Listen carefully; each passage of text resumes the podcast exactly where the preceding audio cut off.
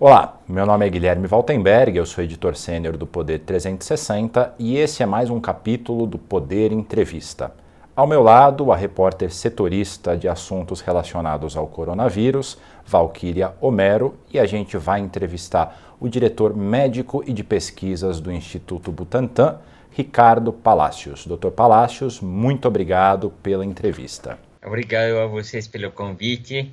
Eu devo admitir publicamente que sou fã do eh, jornal digital Poder 360, acompanho desde o início e para mim é uma honra estar agora eh, sendo convidado como entrevistado. Que bom, fico contente. O governador João Dória recentemente falou que os testes da vacina que ficou apelidada com Butanvac, que é uma produção própria do Instituto Butantan, com algumas parcerias, os testes teriam sido bastante animadores em animais.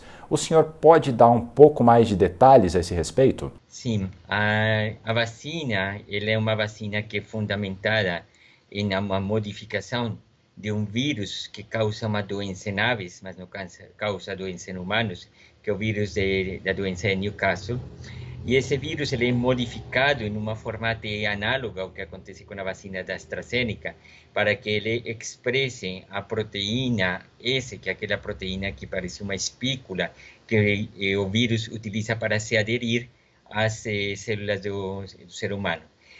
E essa proteína ainda tem uma pequena modificação com uma tecnologia chamada Hexapron, que ela consegue estabilizar essa proteína de tal forma de que ela se apresente em uma eh, forma mais eh, fácil de, para que o organismo a reconheça, para gerar uma resposta imune. Então, já foram incorporados muitos dos aprendizados que neste eh, ano e pouco de pandemia, esses conhecimentos foram incorporados.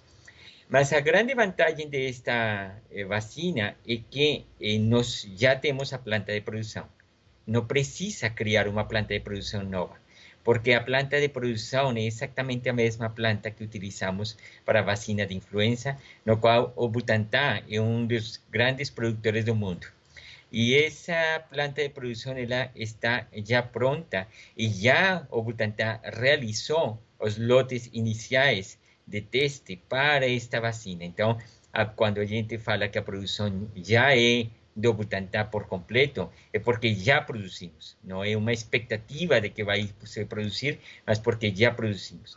Esse, esse, esse desenvolvimento ele faz parte de um consórcio internacional liderado por colegas do Hospital Mount Sinai de Nova York, da Universidade de Texas em Austin, eh, com o apoio técnico da organização PAD, e do qual fazem parte outras instituições públicas produtoras de vacina, como são a GPO de Tailandia y a IVAC de Vietnam. Y esas eh, instituciones eh, ya te van un poquito más adiantadas en esos testes, ellos ya comenzaron los testes en seres humanos y hasta ahora los resultados de seguridad que, que nós temos en este momento han sido muy favorables. É uma vacina que também é uma vacina inactivada, como a Coronavac. Então, é, esse é um tipo de vacinas que tem um perfil de segurança muito bom y tiene a por utilizar una otra tecnología productiva, otro tipo de planta, de que no va a concorrer internamente por recursos dentro de nuestra institución. Entonces, ambas las vacinas a poder ser producidas al mismo tiempo para poder ofertar eh, muita mais vacina, não só para o Brasil, mas para o mundo. O senhor comentou que a vacina já começou a ser testada em humanos em outros países. E aqui no Brasil, quando os testes começam? Nós estamos, e isso é parte de, um, eh, de uma discussão, tem uma discussão científica que é feita dentro dos eh, parceiros do consórcio, de como esse processo de desenvolvimento clínico é estabelecido. Temos também uma aproximação inicial com a Anvisa, já a Anvisa recebeu eh, parte do pacote regulatório e a gente está finalizando o protocolo eh, clínico propriamente dito. Eh, nesse eh, processo, que é um processo muito cuidadoso e que a gente leva em consideração que nós estamos em um cenário que é mais favorável em uns sentidos, porque já conhecemos muito mais sobre o coronavírus, mas também é um cenário que é diferente daquele quando fizemos o desenvolvimento da Coronavac, porque estamos vivendo num mundo que tem variantes.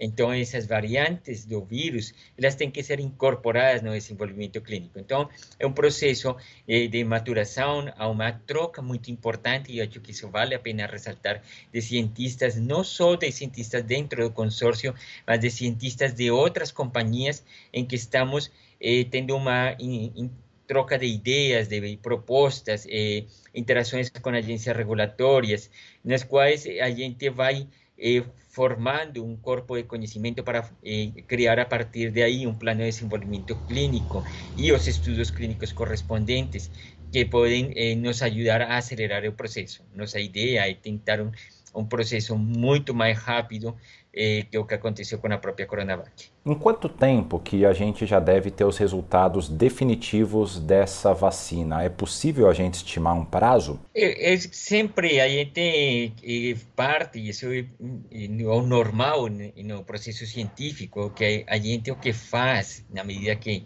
vai avançando no processo é diminuir incertezas.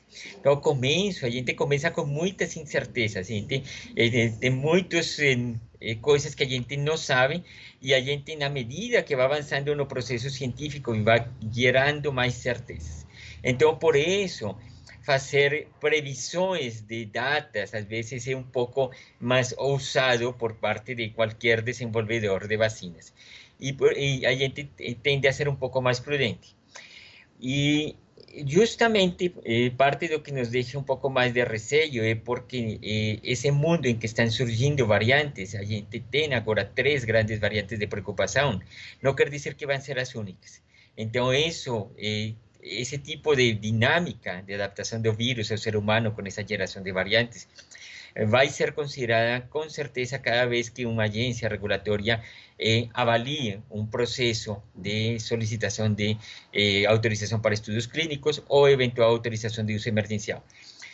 O que quer nosso processo é tentar diminuir esse tempo e, e nisso temos aprendido muito eh, com eh, que foram feitos. Eu acho que o desenvolvimento, desenvolvimento da vacina de Pfizer é paradigmático nesse sentido. Ele é realmente um desenvolvimento muito rápido que utilizou uma aproximação de, de desenho que foi bem interessante, mas não é o único eh, modelo que a gente está utilizando. Então, a gente está analisando diferentes opções eh, eh, há realmente reuniões de científicos de todo o mundo, e reuniões científicas que discutem esse tipo de modelos, e a gente está chegando a um consenso que será apresentado em breve para a agência regulatória eh, ter em consideração.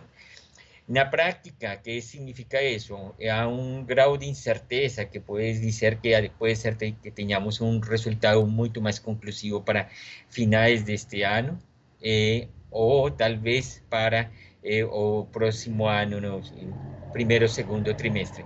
¿De qué va a depender eso? De los resultados propiamente ditos. A gente no consegue saber los resultados às vezes faz uma brincadeira de que a gente faz pesquisa porque não sabe a resposta. Se a soubesse, não faria pesquisa, já estaria administrando vacina. Então, é, é, esse de incerteza. Então, a gente tem uma previsão que pode ter entre finais de 2021 a talvez o, o primeiro semestre de 2022 ter umas respostas mais definitivas. Obviamente, faremos o possível para que esse prazo seja encurtado. E falando das primeiras fases do teste, o Butantan já determinou quantos voluntários na fase 1 e na fase 2 e também o percentual de idosos da amostragem?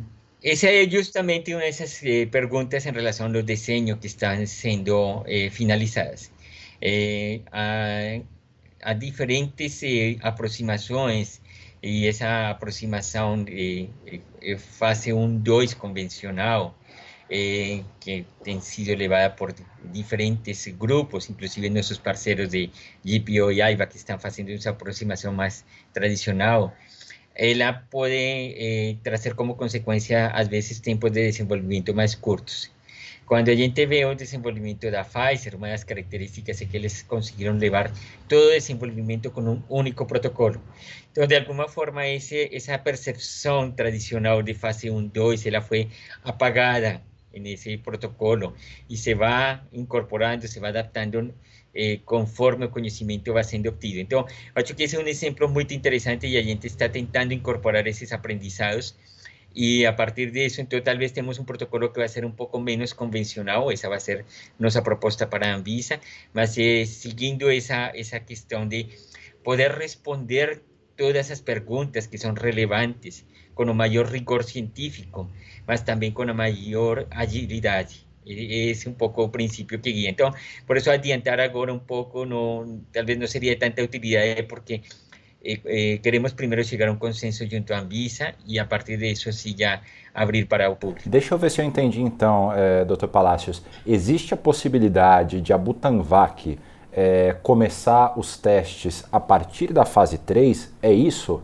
Não. É, isso não aconteceu nem com a vacina da Pfizer, nem, nem aconteceria com a Butanvac. Eu, eu, eh, en este momento. O que acontece que eh, eh, se hace esa división tradicional de que separa un protocolo, después separa otro, separa otro, esa división no, no acontecería.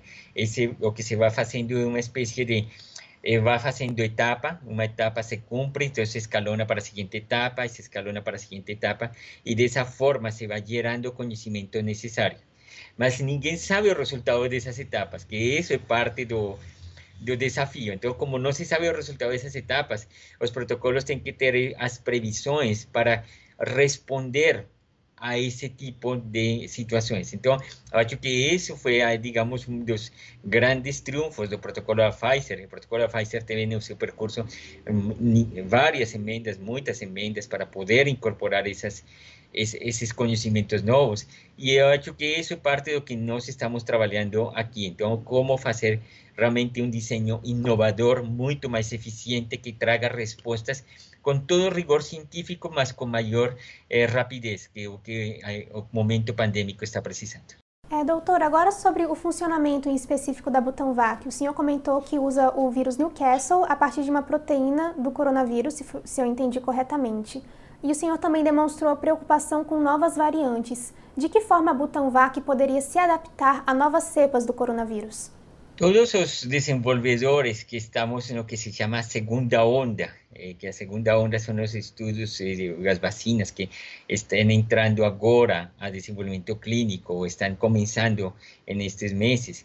Eh, todas tenemos que incorporar avaliaciones en relación a variantes. Y eso ha hecho que ninguna agencia regulatoria en el mundo aceptaría presentar datos para solicitación de, de uso sin acumular informaciones sobre variantes. Entonces, existen diferentes formas de hacer eso, acho que a forma que eh, a un mayor consenso en ese sentido es, realizar testes laboratoriales de neutralización, en lo cual eh, o soro las personas que tomaron la vacina expuesto a virus o a pseudovírus que contienen esas eh, eh, partes genéticas del virus que tiene la variante.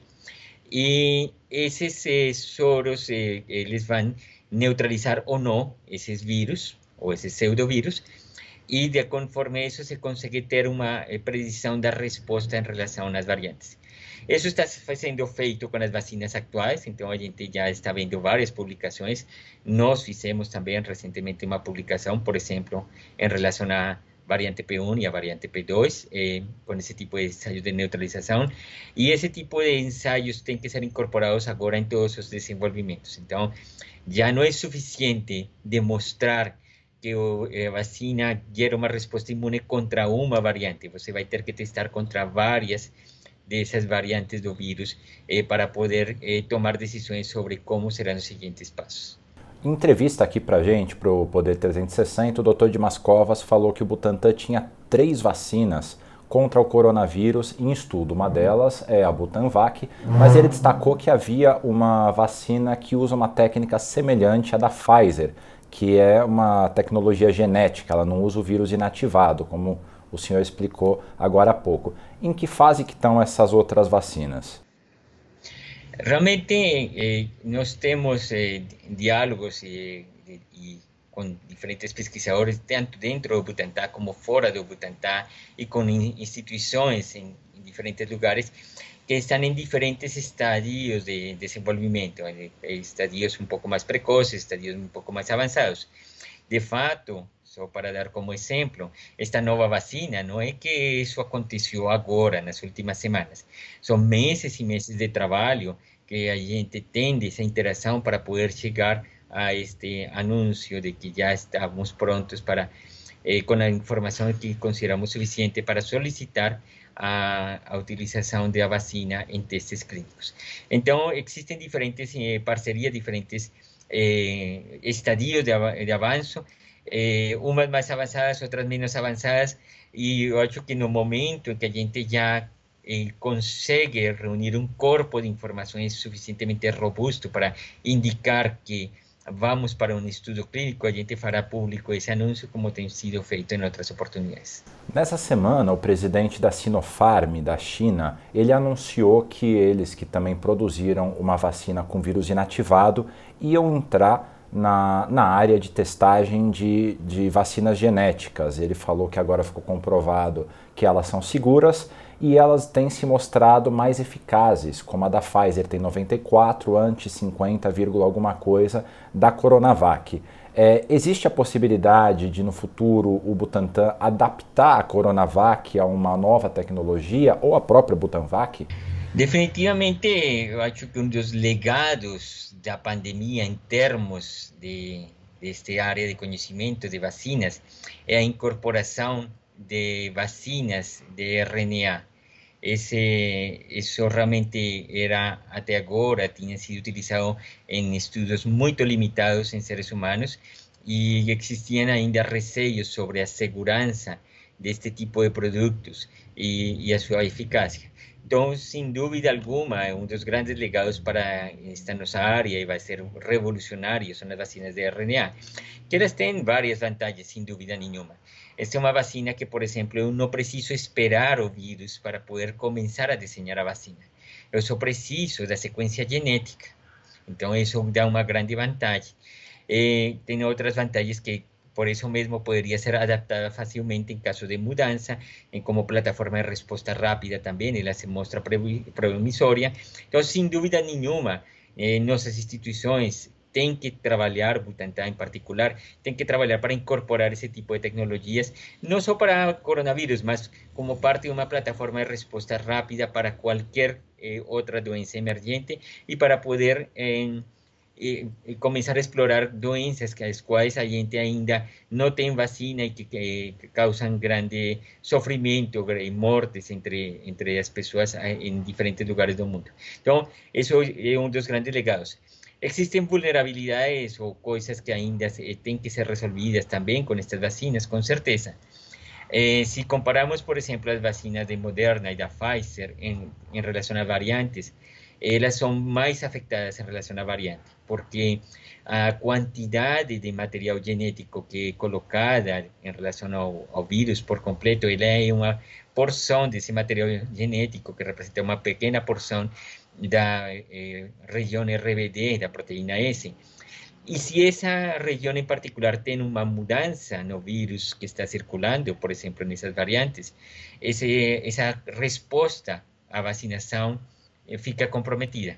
Então, isso está levando a, a essas companhias, em particular, caso da Moderna, que publicou recentemente, uma eh, do, de seu construto vacinal para ter uma vacina que eh, estaria focada em particular a variante B1351, que foi identificada na África do Sul, e se esteja discutindo, inclusive nessas companhias, a possibilidade de fazer vacinas bivalentes, então que tenham mais de um construto. Então, esse é um tipo de, de, de que também isso gera um, que considerar as limitações que tem essa tecnologia. A outra grande limitação, e isso é de importância fundamental num país como Brasil, é a cadeia de frio. É, nós resolvermos eh, e não quer dizer que não existem trabalhos nesse sentido, e acho que agora eles foram ainda eh, apresados por conta de, de, de, de sucesso destas vacinas de RNA, eh, até não conseguir estabilizar uma cadeia de frio que seja compatível com a cadeia de frio normal dos programas de imunização, ou seja, entre 2 e 8 graus, ainda existirão restrições de incorporação deste tipo de vacinas. No quiere decir, y en esto yo hecho que discordo cuando fue colocado de que eh, no era posible incorporar a vacina Pfizer por razones de cadeia de frío que la requería. Eso no es verdad. O Brasil tiene la capacidad de, pelo menos en las grandes ciudades, eh, ter, eh, varios laboratorios eh, de pesquisa de diferentes universidades que poseen ultrafreezer que podrían eh, estar almacenando esta vacina Pfizer y ainda más existe capacidad local doméstica de producción de ultrafreezer que si tuviese sido encomendada en forma oportuna podría ainda ampliar y eso daría una cobertura pelo menos en las grandes ciudades que representan una buena porción de la población de Brasil. Entonces, eso realmente no es una disculpa, más también eh, no quiere decir que sea vacina ideal para Brasil. ¿Por qué? Sabemos que poblaciones afastadas eh, son extremadamente importantes y socialmente muy vulnerables.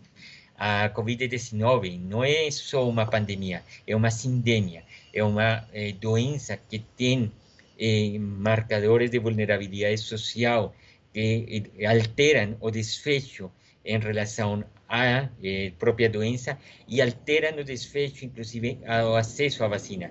E vemos isso, inclusive, com uma vacina que está sendo dada dentro do sistema normal de 2 a 8 graus. Imaginem como seria numa vacina que precisa condições tão especiais. Então, essas são preocupações que uma instituição de saúde pública tem que ter quando decide por uma incorporação de tecnologia. E, sem dúvida, eh, o Já está começando esses esforços para poder eh, procurar alternativas para trazer rapidamente tecnologias de vacinas de RNA. O senhor disse um critério-chave, a vacina ideal. Considerando todos esses elementos, custo de produção, novas variantes, a parte logística, tem algum tipo de vacina que seja mais adequado à realidade do nosso país? A vacina que, que temos no, em, agora em desenvolvimento, eh, que, que, a vacina que o código dela é NDV eh, traço HXP trazo ese es el código completo de esa vacina.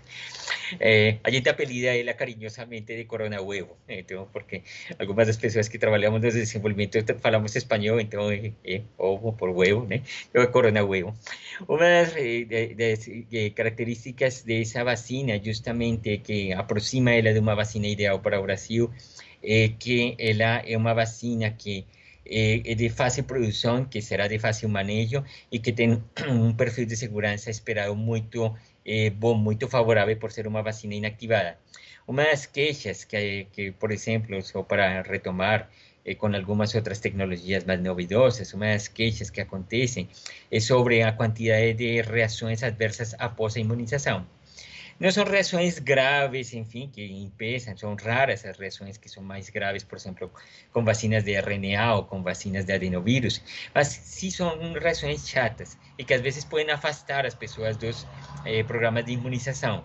Eh, então, isso é, algo que também a gente tem que considerar dentro desse perfil de qual seria uma vacina ideal. Então, a melhor vacina é uma vacina fácil de produzir, barata e que consiga ter um perfil tanto de eficácia como de segurança bom. Essa é a, a vacina dos sonhos. Então, isso, e isso que estamos procurando, e possivelmente essa Corona Huevo, né, está muito mais perto de ser essa vacina dos sonhos, porque a gente vai ter uma capacidade industrial eh, enorme aquí en Oputantá por conta da, da en grande capacidade que nós temos em produção de vacina fundamental novo. É, as vacinas são contra o coronavírus são novas no mundo todo e a gente não tem uma série de estudos pelo quesito tempo. A gente não sabe, por exemplo, por quanto tempo a pessoa fica imunizada depois de tomar uma vacina, seja ela Coronavac, Pfizer, Moderna, etc.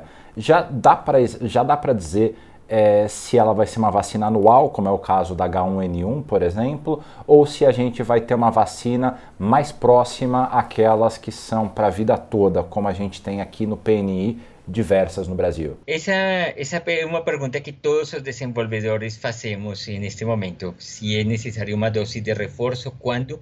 E agora temos uma terceira pergunta: com que?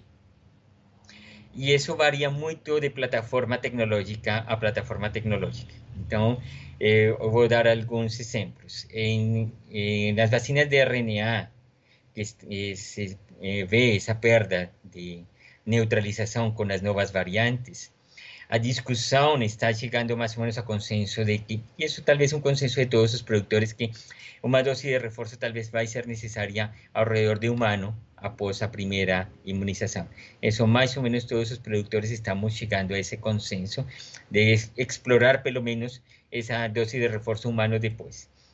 A outra coisa que bom, é, com que com que está relacionado muito de que qual é a cobertura da vacina original em relação a variantes.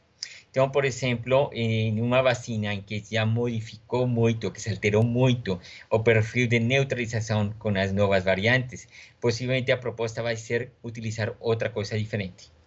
No caso do adenovírus, acho que há uma pergunta em relação à resposta imune que é contra o vector, que é o adenovírus propriamente dito, se essa resposta imune pode afetar de alguma forma eh, a, a eficácia de uma dose de reforço com o próprio adenovírus. Então, existem algumas ideias, há um estudo na, na Inglaterra em andamento, que é o que eles chamam de mix and match, que ele significa de chegar e tentar fazer uma mistura de vacinas. Então, eh, começar com uma e dar a segunda dose de dar com outra e, e possivelmente isso seja uma alternativa até para fazer reforço, porque vai ser até um pouco difícil controlar isso por completo, de que todo mundo que recebeu uma vacina com uma determinada tecnologia receba exatamente a mesma tecnologia em um reforço anual eventual. Agora, quanto tempo eh, vai durar esse reforço? A gente não sabe com muita certeza, vai depender muito de que tão rápido exista a variação do vírus, que tanto essas variantes nos obriguem a pensar, no caso de influenza, por exemplo, o que acontece que existe uma troca de vírus entre aves eh, eh, suínos e humanos. Então, isso faz que a variação do vírus seja muito rápida.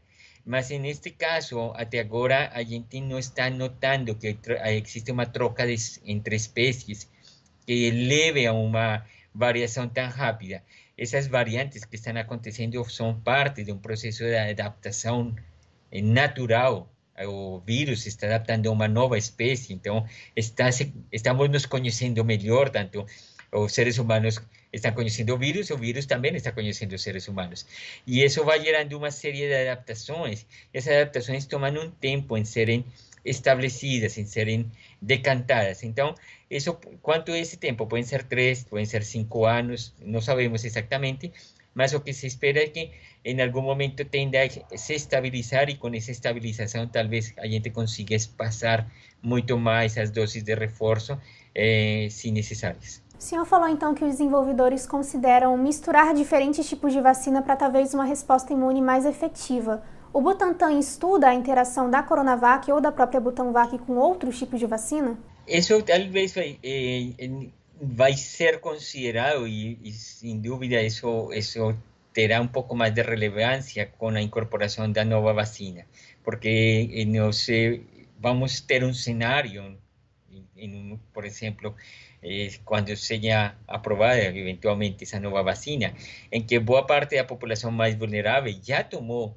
una vacina anteriormente. Entonces, esta vacina puede ser incorporada como vacina de refuerzo, eh, eh, eh, como una alternativa de vacina de refuerzo. Entonces, eso tiene que ser considerado, sí, en el desenvolvimiento. Entonces, esas son las nuances que el desenvolvedor tiene que considerar en entender, bueno, ahora no vamos a tener población mayor de 60 años. Espero que eventualmente todo el mundo que sea mayor de 60 años esté ya vacinado hasta junio, reciba su segunda dosis aquí en Brasil. Entonces, eso es una noticia muy alegre, mas ahora a gente tiene que pensar, bueno, eso te genera una restricción a cómo será el desenvolvimiento, porque uno puede hacer un estudio en mayores de 60 años, excepto si es un estudio como vacina de refuerzo porque ahí, ahí sí cabe, eh, las personas ya recibieron una primera dosis, una segunda dosis con un, uma eventual vacina em distribuição, seja Coronavac, seja AstraZeneca, e eu posso experimentar essa nova vacina como uma vacina de reforço. É, mudando agora um pouco o assunto para o chamado soro anti-Covid, que o Instituto Butantan produziu e já enviou um pedido de estudos para a Anvisa. É, o senhor pode detalhar um pouco como que vão ser é, esses estudos, quantas pessoas, em quanto tempo, eventualmente, a gente pode ter um soro que possa combater a infecção quando ela já atinge a pessoa?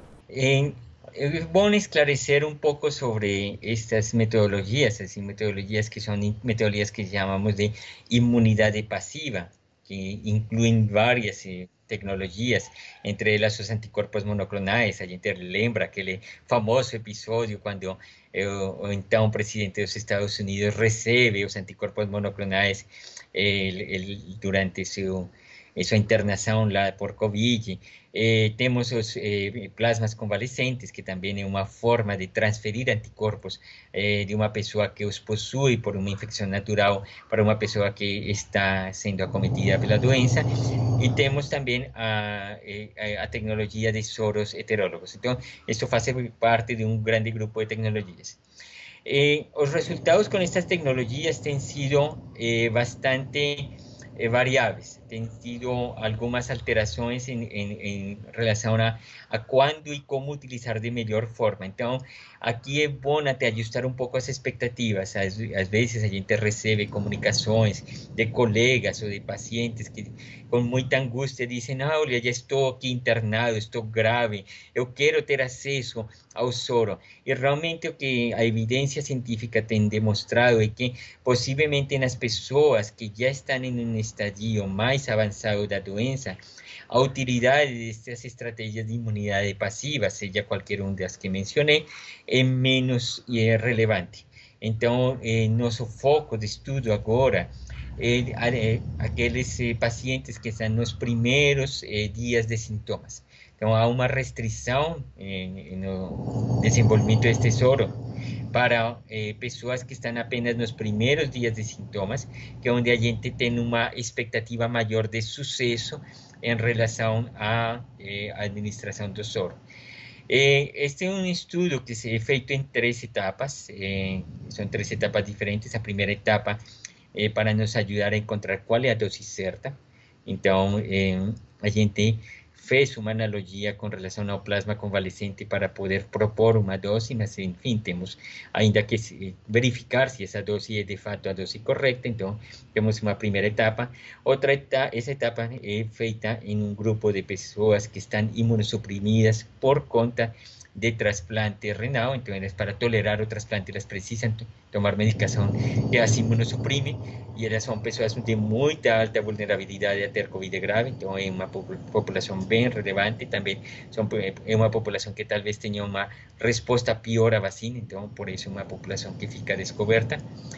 Eh, un segundo grupo ya de personas que no tienen esas condiciones de medicamentos que causan inmunosupresión, va a ser un grupo que son personas con eh, más de un factor de riesgo, más de una condición médica que está asociada a doença grave, también un grupo pequeño para avaliar seguridad, y después ya va a haber un grupo mayor, en ese grupo mayor ya se está avaliando tanto a seguridad como eficacia ya con la dosis que fue determinada.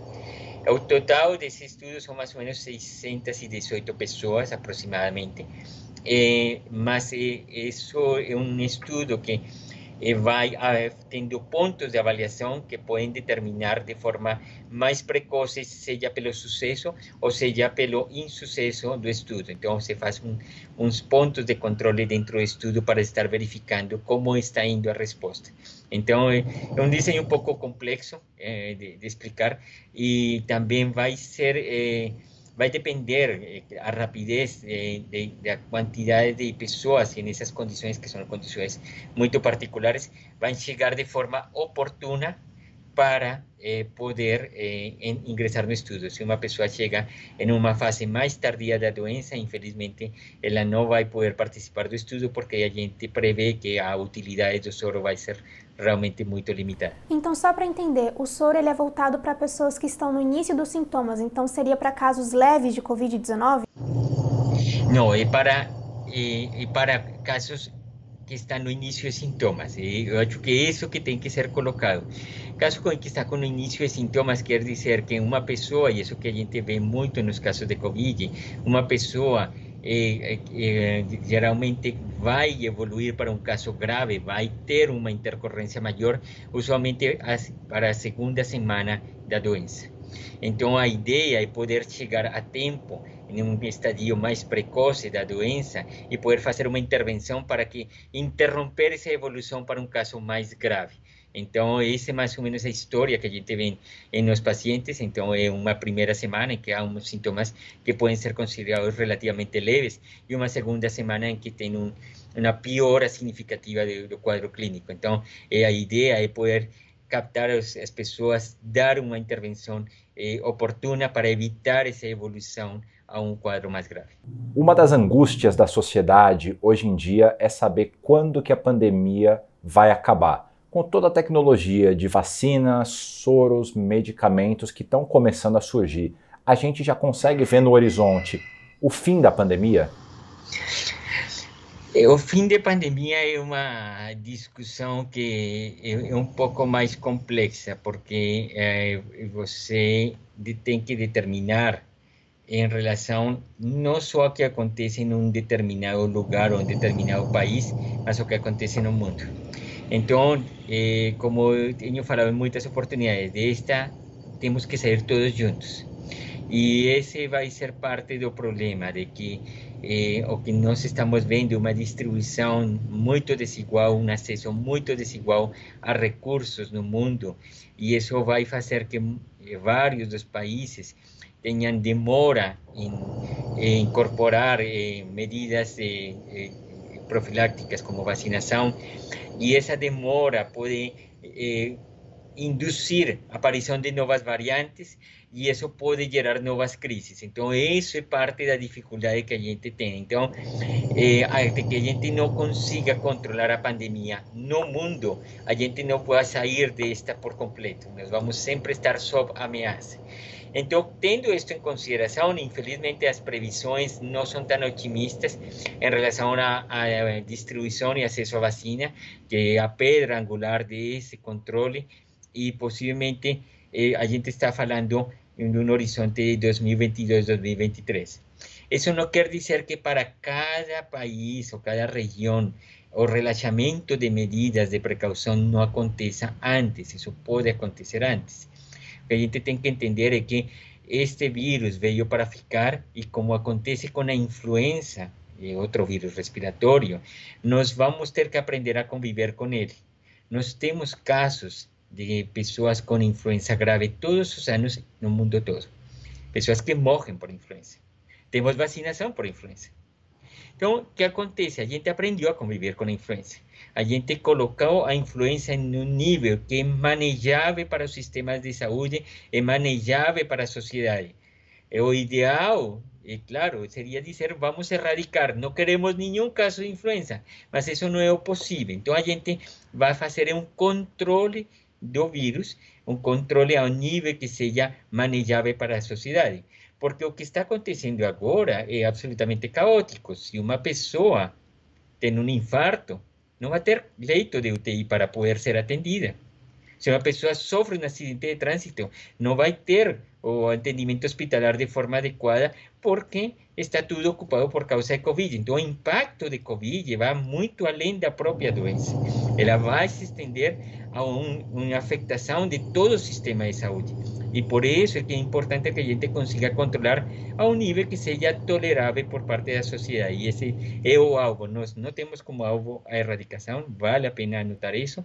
Não temos como alvo a erradicação, temos como alvo o controle, que a sociedade consiga conviver com este vírus, como convive com muitos outros vírus, e que consigamos reduzir até onde possível as internações hospitalares e as mortes, que realmente é o alvo principal de qualquer programa de imunização, pode ser influenza ou pode ser coronavírus. Dr. Ricardo Palacios, eu queria agradecer ao senhor por essa excelente entrevista. Até a próxima. Até a próxima.